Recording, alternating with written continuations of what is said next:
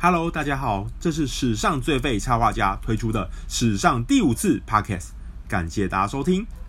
SBL 球季进行到现在，听众们应该都对九太洋将赛森不会太陌生。个人因为赛森单挑 Denzel Valentine 以及被许多 NBA 球员大战的故事，对他印象深刻，因此在听闻他来到 SBL 后，其实就蛮期待能跟他交流的，也很荣幸，终于在例行赛最后一天有机会跟他对谈。今天就来朗诵之前写的赛森文章，并补充一些细节跟大家分享。以下本文：赛森他的神迹与他的神人朋友。噔噔噔噔。公牛后卫 Denzel Valentine 来到 Drew League 打的第一场比赛，本以为来到业余球场上，身为 NBA 球员的自己能够主宰全场。他用一个漂亮的转身上篮得手后，在对手面前捶了一下自己的胸口，并骄傲地说：“这就是我能够在 NBA 打球的理由。”对手还记得当时的 Valentin 是如此霸气侧漏，只是 Valentin 没有想到自己惹错了对象。他的对手曾被 James Harden 邀请到火箭测试，被 DeMar DeRozan 称为洛杉矶的传奇。更被 Damian Lillard 宣称是 NBA 之外最强的球员。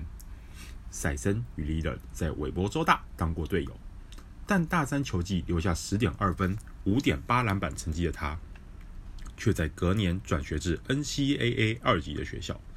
赛森坦言，自己一直以来都习惯自己是阵中最强的球员，这也成为了他的心魔。我太过年轻，是我自己毁了一切。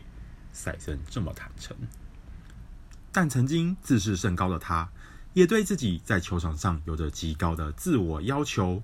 因此，直到现在，当年球队的总教练 Randy Ray 都拒绝透露当年赛森离队的细节，只表示他是个还不适应大学篮球、不适应从洛杉矶来到犹他生活的好孩子。瑞说，他的打法太过顺应本能，就像是在打街头篮球。这在 NCAA 一级是行不通的，他需要成熟一点。许多年后，赛森经历了曾经在发展联盟的选秀中被选上，竟因为受伤提前结束球季的痛苦，也一度已经找到了别的工作，并娶妻生子，却没想到在经过这么多年的沉潜后，洗尽铅华的自己，居然在街头篮球场上被一名饶舌歌手看上。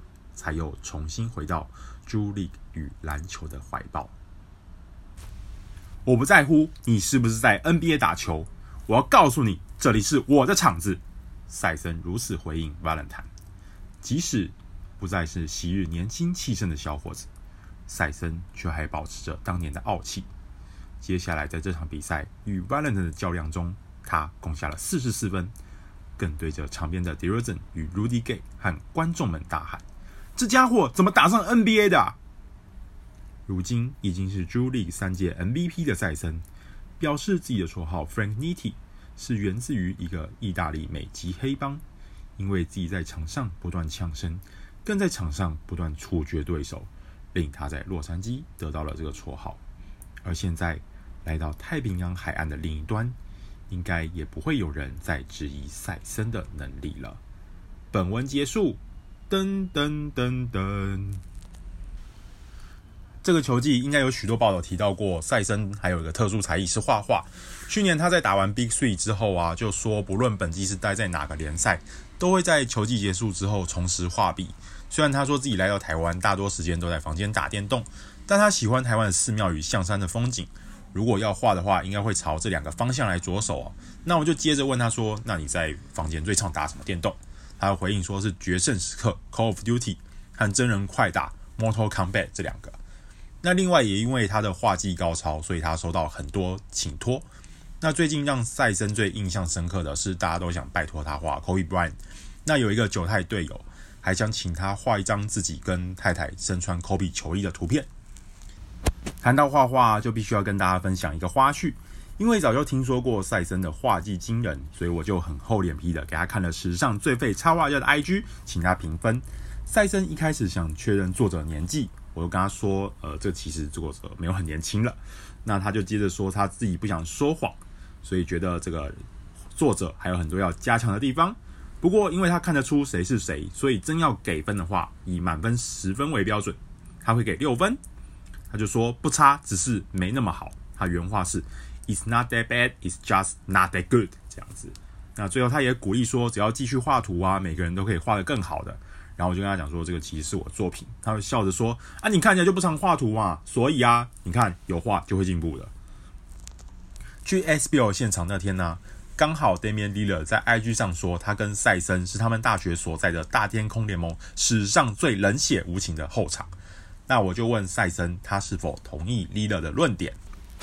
赛森除了非常认同之外，也再次感叹自己要是当时能够更投入篮球，他们就有机会成为更强的组合。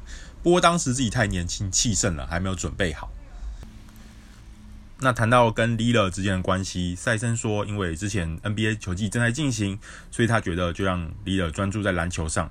那如果有重要的事情，他一定会让他知道的，还强调说 He's my guy 这样子。有趣的是啊，他少数有在球季间联络的 NBA 球员是湖人的突曼巴 Alex Caruso。赛森还跟 Caruso 说，很多台湾球员绑头带都是为了模仿 Caruso。其实随着 SBL 强度提升。也越来越多来台湾的洋将跟 NBA 球员当过队友，那像是曾经在国王打过两场的布拉，当然就很理所当然跟当时国王全队都当过队友嘛。不过熟不熟就是另外一回事了。另外，像真正发展联盟多年的贾西亚，他最近一次在发展联盟打球是二零一六一七年球季，当时效力奥斯汀马刺，和现在成为马刺先发的 Dejounte Murray、Brian Force，。